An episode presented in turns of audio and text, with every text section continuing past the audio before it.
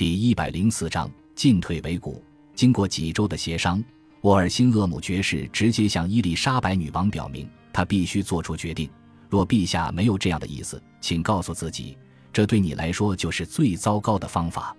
若女王陛下继续支吾其词，就可能失去其他贵族的友谊。于是，伊丽莎白女王选择认定沃尔辛厄姆爵士支持她选择这段婚姻。当她返回英国时，便以开玩笑的口吻表示：“你这无赖，为什么一直批评他呢？你简直像墙头草两边倒啊！”七月份时，圣艾蒙坎蒂恩遭到逮捕，并被关进了伦敦塔大牢。隔天，他被送往莱斯特宅邸，接受莱斯特伯爵与其他参事们的讯问。根据一个米兰籍人士提供的内线消息，他应讯的态度相当有学问，慎重又温和，让伯爵们相当欣赏。伯爵们欣赏他的德行与学识，并表示他信天主教真是太可惜了。他们下令卸下他身上的枷锁，并要求伦敦塔中的狱卒们人性的对待他，给他一张床和其他生活必需品。尽管如此，坎毕恩还是免不了遭到三度刑求。以透露他的同伙，同时撤回他的主张，但两点他都完全拒绝。随后他免不了面对肃杀的命运，他被吊死。罗马天主教会随后则将他立为圣人，打压天主教徒全新的严苛法律，免不了引起反弹效果。秋天来临之际，菲利普二世威胁伊丽莎白女王要兴战。门多萨大使警告他，若不听信菲利普国王的忠告。那就有必要看看，火炮是否能让他听得更清楚一点。女王则相当沉着，不带一点感情，仿佛重述一个闹剧情节般，以低沉的口吻回答他。若他是想要威胁惊吓他，他平静地表示，那他只好把菲利普国王放到一个他一个字都说不了的地方。在这样的当头，安茹公爵认定，若他再度前往英国，亲自追求伊丽莎白女王。便能让情势对他有利，甚至还可能大赚一笔。于是，在冬季时，他离开了部队，经过了惊险万分的旅程后，他终于在十月三十一日从英国萨塞克斯的拉伊登陆了。当他于十一月二日抵达里奇蒙德时，伊丽莎白女王公开的以热情的态度欢迎他，并在里奇蒙德宫附近找了一间宅邸让他住下。伊丽莎白女王亲自监督宅邸的翻修，并俏皮地表示。他应该会认得里面的那张床。他也送给安茹公爵一只金钥匙，可以打开宫殿中的任何一扇门；还给他一把镶着宝石的火绳枪，而安茹公爵则送他一只昂贵的钻戒。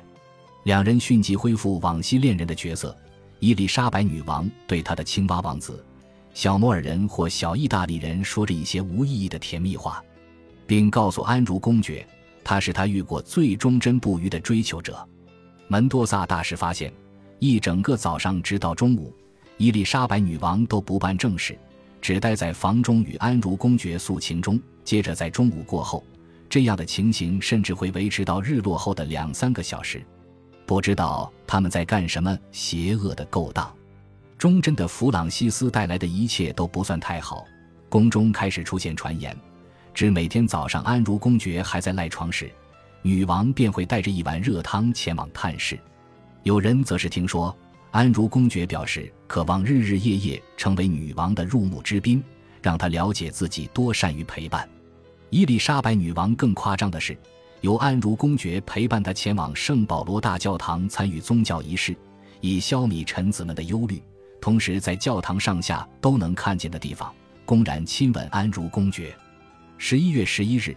门多萨大使通报菲利普二世，法国大使与安茹公爵的随行人员视两人的婚事为势在必行，但英国大众则嘲弄这个想法，表示安茹公爵要的只是钱。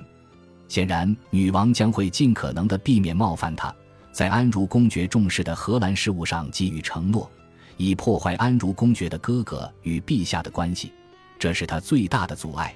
同时，他尽量保持不受干扰。等待时机，准备宣战。目前为止，安茹公爵已经开始忧心：伊丽莎白女王为何不公开宣布自己对他的感情？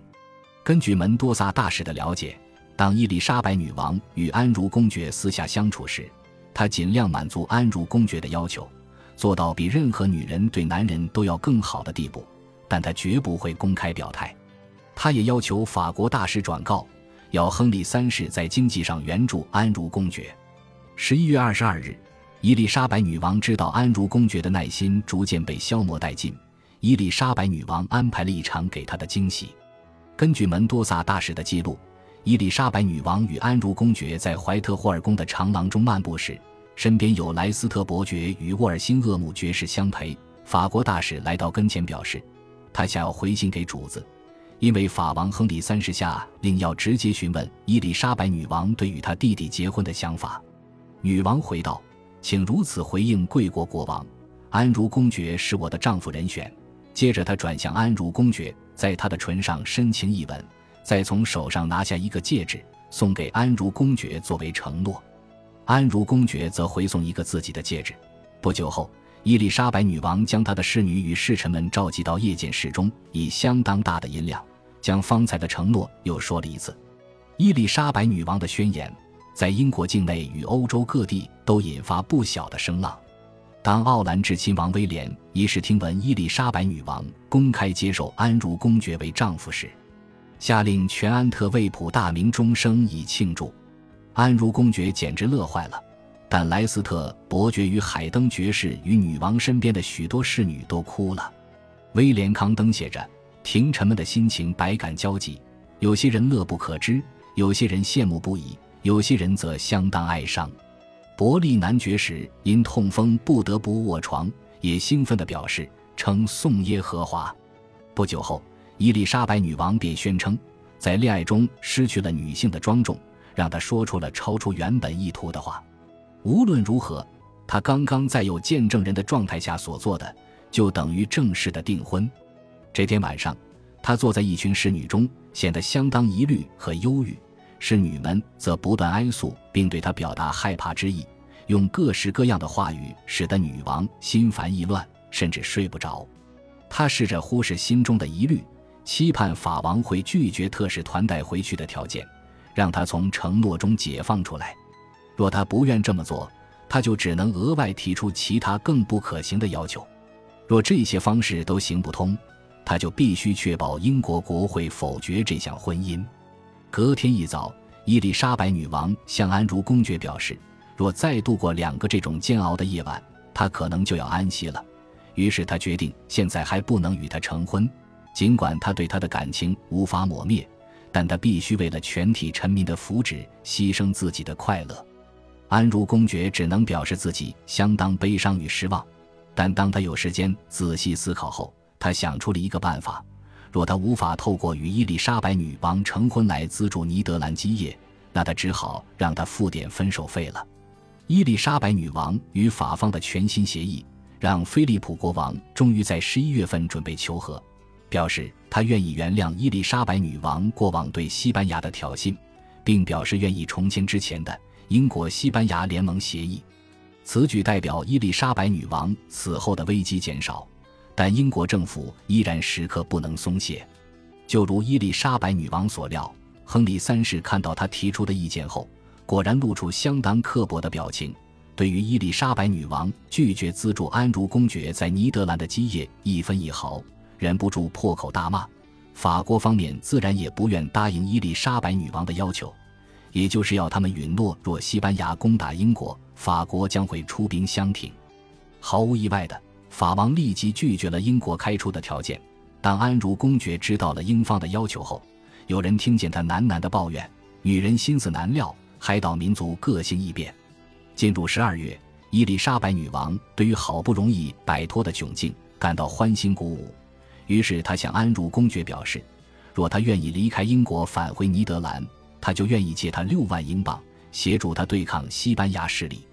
安茹公爵接受了这个条件，并安排于十二月二十日启程。根据门多萨大使侧面了解，伊丽莎白女王因为顺利摆脱了安茹公爵，因而在寝室中开心地跳起舞来。接着，他也向萨塞克斯伯爵表示，自己对婚姻的厌恶感日渐加深。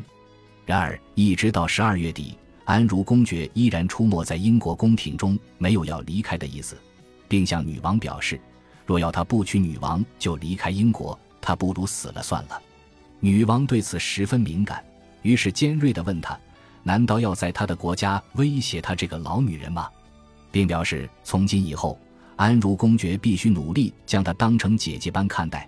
这一席话让安如公爵爆发了一阵大哭，女王甚至不得不把自己的手帕借给他。